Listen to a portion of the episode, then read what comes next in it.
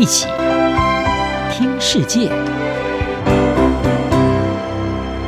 欢迎来到一起听世界，请听一下中央广播电台的国际专题报道。大家好，今天要为您播报的专题是：俄乌冲突可能助长中国在印太的独断行径。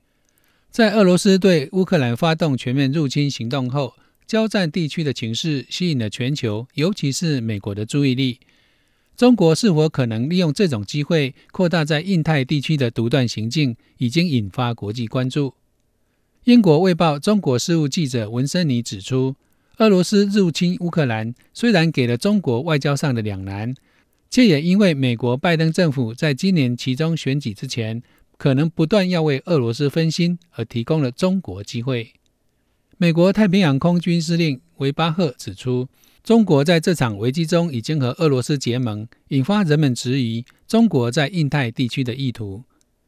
日本首相岸田文雄也表示，如果默认俄罗斯以实力改变现状的做法有可能助长中国的行为，他非常担忧印太地区的秩序或许会因此受到影响。新加坡拉惹勒南国际研究学院中国专家杨子在英文线上时事杂志《外交家》撰稿指出。中国的最佳盘算是西方跟俄罗斯剑拔弩张，这将给予中国培养实力和影响力所需要的时间和空间，而这种考量将在近期跟长期主导中国的政策。澳洲新南威尔斯大学政治和国际关系高级讲师科罗廖夫对英国广播公司表示：“乌克兰危机分散了美国对中国的注意力，原本中国才是华盛顿的主要对手，而不是俄罗斯。”这场战争不但让美国精疲力尽，也为中国在亚太地区跟美国争夺地缘政治影响力赢得了时间。分析家进一步指出，中国也在密切观察战争情势的发展，尤其是俄罗斯最终的下场，以作为未来在印太地区采取行动的参考。澳洲国立大学战略与国防研究中心教授布拉克斯兰德向自由亚洲电台表示。普廷的盟友中国国家主席习近平正密切注意普廷的行动会开创何种先例。如果普廷最终未受惩处，可能给予习近平信心，在南海更加独断，或更进一步破坏区域经济龙头、充满活力的民主国家台湾的稳定与独立。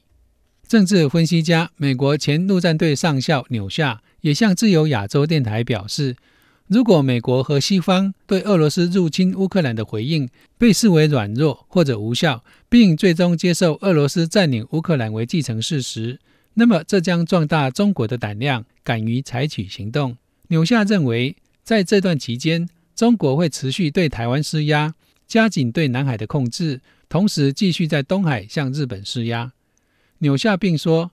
这是自从二战以来最危险的国际情势。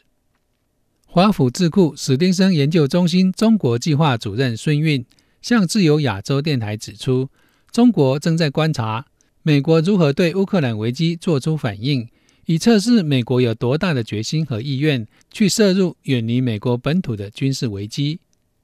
孙运指出，北京并不喜欢将乌克兰跟台湾相提并论，但是美国对俄罗斯入侵乌克兰的回应可能被中国作为一个参考点。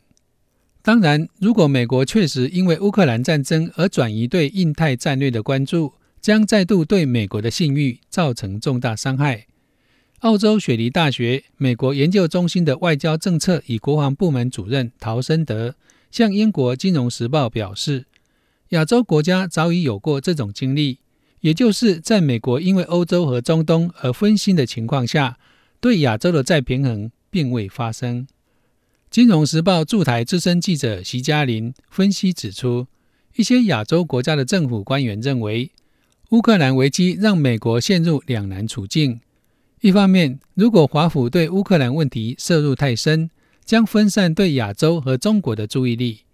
另一方面，如果华府无法帮助保护乌克兰免于俄罗斯的入侵，将进一步削弱美国是否有能力保护基于规则的全球秩序的信心。